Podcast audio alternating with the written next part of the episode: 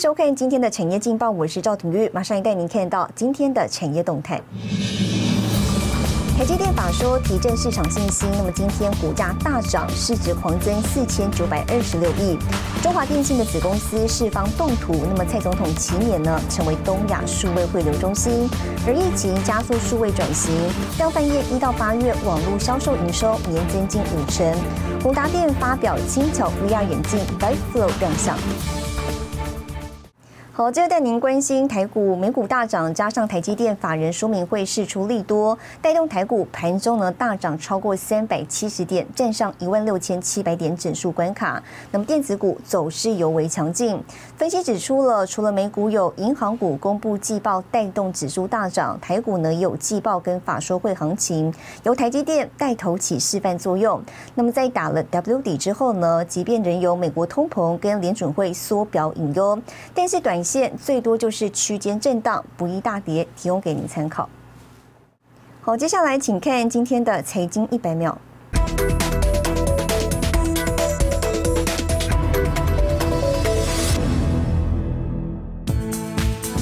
台积电发布第三季优于预期的盈余报告，带动费城半导体指数周四大涨百分之三点零八之外，摩根士丹利、花旗、富国和美国银行等大型银行也同日发布亮丽的财报数字，激励道指上扬五百三十四点。印度通讯部十五号表示，红海集团与诺基亚的印度事业入选一项开始在印度制造的生产奖励计划。印度政府表示，这项电信奖励计划的获选公司预料未来四年内将投资三百三十四点五亿印度卢比，约新台币一百二十五点零四亿元，并额外产生四万个工作机会。中国工业生产者出厂价格指数 PPI 升幅创纪录，九月份 PPI 较上年同期飙升百分之十点七，引发外界对中国停滞性通货膨胀的担忧，对全球供应链构成新威胁。中华电信旗下子公司世方电讯第四座网际网络数据中心机房十六号举行动土典礼，总统蔡英文亲临会场。期面成为东亚数位汇流及 AI 云端商务应用中心，为台湾 IDC 及云端产业带来新契机。新唐人亚太电视整理报道。好，随着台湾疫情趋缓，各大展览师陆续举办。台湾创新技术博览会呢，周四在台北世贸一馆登场，由十个部会打造三大主题馆，八百五十项创新技术。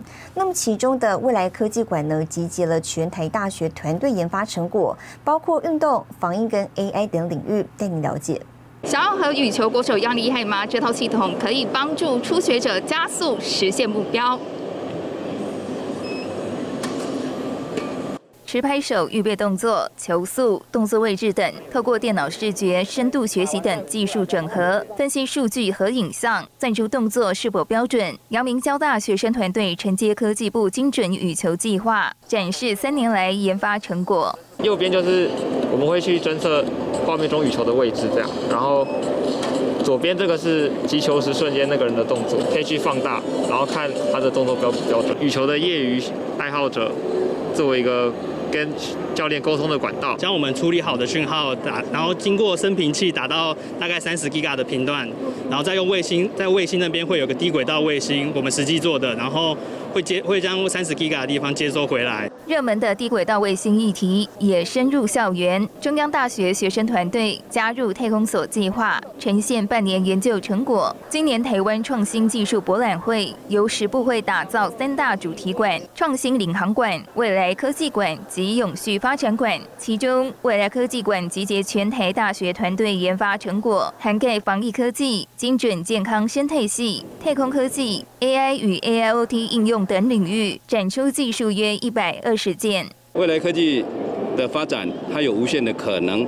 当然，我们也希望能够透过这个展览，能够启发更多人在创新上面的这个呃他的思维，能够找出更多创新的想法。尽管疫情带来了考验，但是我们认为这也是台湾创新转型的契机。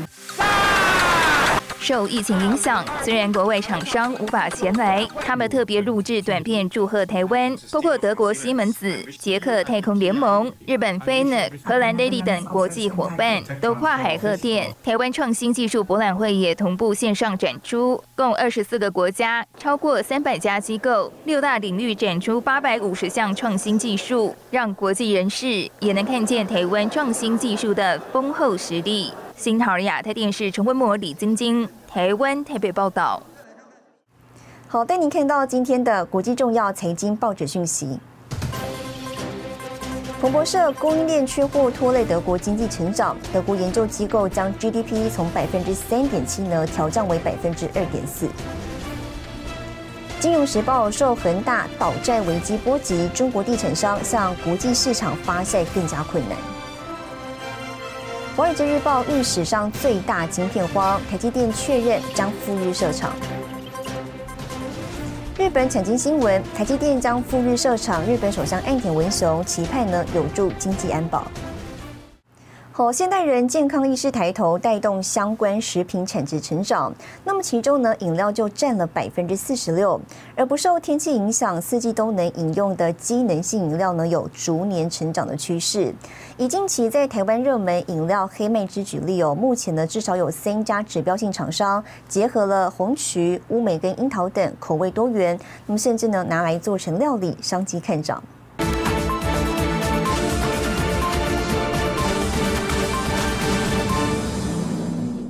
无糖，我会喝无糖饮料。无糖的或者是比较少糖的，喝茶类之类。消费者健康意识抬头，带动相关食品产值成长。根据资料显示，保健食品整体产值约达七百七十五亿元，饮料饮品种类的占比约百分之四十六，常见的柠檬茶、贝亚德、黑麦汁、椰奶等都在其中。如果说可以额外补充到一些营养成分的话，因为是妈妈，所以那时候比如说哺就是哺乳的时候，黑麦汁是一个还不错的选择，叫算是养生吧。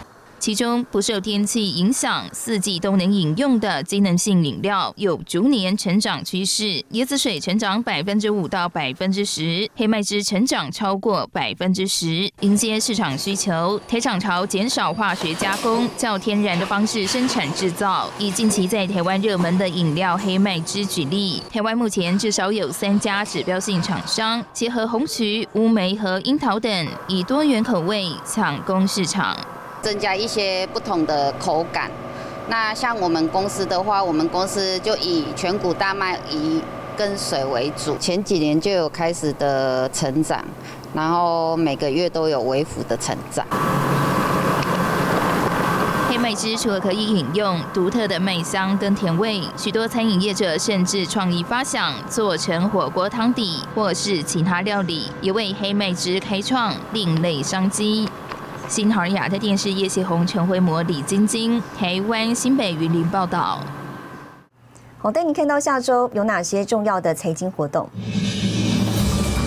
十月十八号红海科技日，十月十九号苹果第二场秋季新品发表会，十月二十号 Google Pixel Six 系列发表会，十月二十号英国跟加拿大呢公布消费者物价指数。谢谢您收看今天的产业劲报，我是赵廷玉，我们下周再见。